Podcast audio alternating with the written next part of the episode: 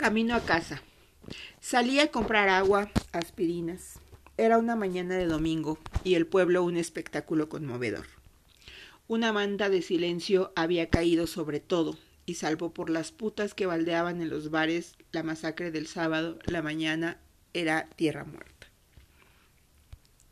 Cuando pasé por Bronco, un pop en una esquina, una rubia pajiza mantenía las puertas abiertas con crueldad y un par de sillas y baldeaba al aire la bombacha roja, lanzando espumarajos de agua jabonosa sobre el piso.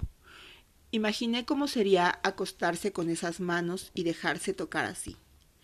Cuando volví, en el hotel me esperaba Martina Díaz. Parecía fresca y sin embargo la noche anterior había ido a la disco. Pero estuve recasada. Lo encontré a mi novio.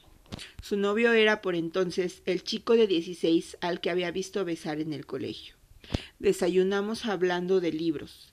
Era difícil conseguir cosas nuevas, decía, porque en las eras no hay librerías, y para comprar Borges o un auténtico Coelho hay que viajar a Caleta o Comodoro.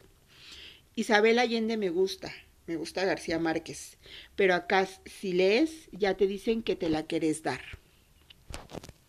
En eso estábamos cuando un borracho cruzó la avenida Perito Moreno. Y el día era prístino, sin una sola nube. El hombre empezó a cruzar la calle desafiando el viento. Para cuando llegó a la otra vereda pensé que no seguía, que no podía dar un paso más.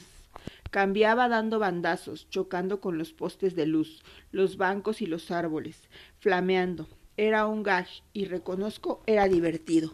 Se balanceaba como un junco y había cierta dignidad en ese empeño. Caminó hacia la izquierda y después a la derecha. No encuentra el camino, le dije a Martina. No sabe cómo volver a la casa. Acá nadie sabe cómo volver a la casa, dijo Martina. Y para cuando agregó, después del sábado a la noche, yo ya había pensado que, así como lo había dicho, era toda una verdad de porte, toda una revelación. Después pasó el tiempo y llegó aquel viernes. En el piso de la pulquería se había formado un suave almohadón de pelo color caramelo, un encaje brillante que se movía con la brisa que entraba por debajo de la puerta. Había olor a amoníaco y a champú de almendras. Alguien miraba una revista. Hola gente para ti. Y yo quería ser profundamente alguien sin nada para hacer más que mirar una revista o la gente para ti. Estaba sentada al sol, tirada al sol, hundida en un sillón mientras Jorge Salvatierra balanceaba mansamente el secador sobre la cabeza color caramelo y el pelo crecía como un merengue prodigioso, una espuma excepcional. Nadie decía nada. ¿Sabes qué me haría feliz a mí? dijo Jorge de pronto. No. Entre Lu, a veces nos juntábamos a pasar las fiestas de fin de año en una casa de una marica vieja. Éramos como veinte trolos, un día empezamos a imaginar qué haríamos si nos sacábamos el gordo de Navidad. Y todos, ay, yo me pondría lolas, yo esto, yo lo otro.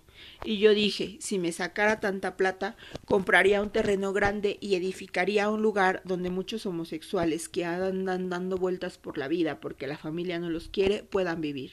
Porque nosotros todos tenemos una virtud aparte de ser putos. ¿Cuál? Al que no le gusta coser, le gusta bordar al que no, hacer zapatos.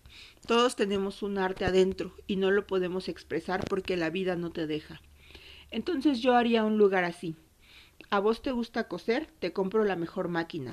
A vos bordar, ponemos un negocio y que en el negocio se mantiene eso.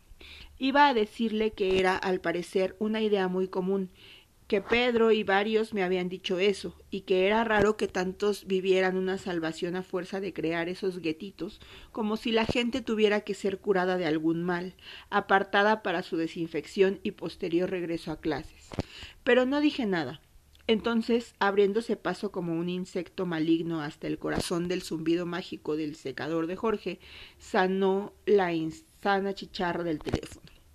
Jorge atendió, me miró, dijo Ok, dijo no, después colgó.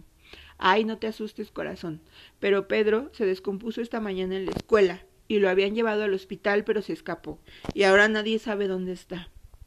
La mañana del viernes 22 de noviembre de 2002, Pedro Beltrán fue a dar clases. se sintió mal o vomitó, se desmayó o había tomado pastillas o todo eso junto. Lo llevaron al hospital y cuando nadie lo veía se escapó. Por la tarde nadie pudo encontrarlo y a las nueve seguía sin aparecer. Era una noche serena y había luna. En el patio cubierto de la escuela Osken Aike, un grupo de alumnos pintaba una bandera con aerosol. El lugar flotaba en ese aroma vicioso cuando llegaron hasta ahí los gritos de Pedro. Apareció como una tromba de mudado, su impermeable blanco frotando alrededor.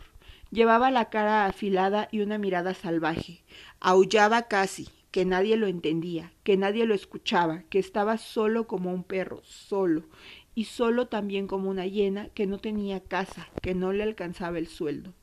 Algunos lo miraban con espanto y otros como quien ha visto eso muchas veces, burlones. Gritó, gritó, gritó, gritó. Después nos fuimos a la calle. Me dijo algunas cosas, pero no me dejó llevarlo hasta su casa. Se encerró con sus perros y sus gatos y no volví a verlo nunca más. Sé que está bien, que sigue dando clases, que suele mudarse cada tanto. Esa noche caminé por la avenida Perito Moreno hasta el hotel. Estaba a una cuadra cuando una camioneta se detuvo y escuché la voz de Jorge Salvatierra divertida. Madre, no ande sola acá a estas horas. Iba a alguna de sus fiestas, un bautismo, pero yo estaba cansada. Me preguntó por Pedro. ¿Qué sé yo? dijo cuando le conté. A veces la gente piensa que estar enamorado es la solución a todo. A mí no me pareció a felicidad. Yo he llorado como loco. Pedro me ha visto. Por algo que no vale ni lo que cuesta un tenedor pero el corazón elige y uno no puede hacer nada. Decirte, nena. Sí. ¿No tenés hambre vos? En medio de la noche, él era la única, la solitaria estrella. En el bar del hotel, un hombre leía el diario. Me preguntó si ya había encontrado lo que buscaba. ¿Y ya encontró todo lo que buscaba? dijo sin mirarme. No lo sé, le contesté. No haga caso a lo que digan. Acá el único problema es el petróleo. El trabajo en el petróleo lo hace bruto a uno. Uno estuvo todo el día a la intemperie, con lluvia, con nieve, con viento, con frío, rodeado de tipos que están igual que usted, todos embrutecidos. Llega a su casa y quiere dormir, comer y chau. Si su hijo fue o no fue a la escuela, o si su esposa tiene problemas, no le interesa. Todo lo que pasa acá es por eso, es culpa del petróleo. La maldición de la belleza, pensé y subí a mi cuarto. Había escuchado tantas teorías para explicarlo todo. Porque sí, porque no había nada para hacer, porque estaban aburridos, porque no se llevaban bien con sus padres, porque no tenían padres o porque tenían demasiados, porque les pegaban, porque los hacían abortar, porque tomaban tanto alcohol y tantas drogas, porque les habían hecho un daño, porque salían de noche, porque robaban, porque salían con mujeres, porque salían con mujeres de la noche, porque tenían traumas de infancia, traumas de adolescencia, traumas de primera juventud, porque hubieran querido nacer en otro lado, porque no los dejaban ver al padre, porque la madre los había abandonado, porque hubieran preferido que la madre los hubiera abandonado, porque los habían violado, porque eran solteros, porque tenían amores pero desgraciados, porque habían dejado de ir a misa, porque eran católicos, satánicos, evangelistas, aficionados al dibujo, punks, sentimentales, raros, estudiosos, coquetos, vagos, petroleros,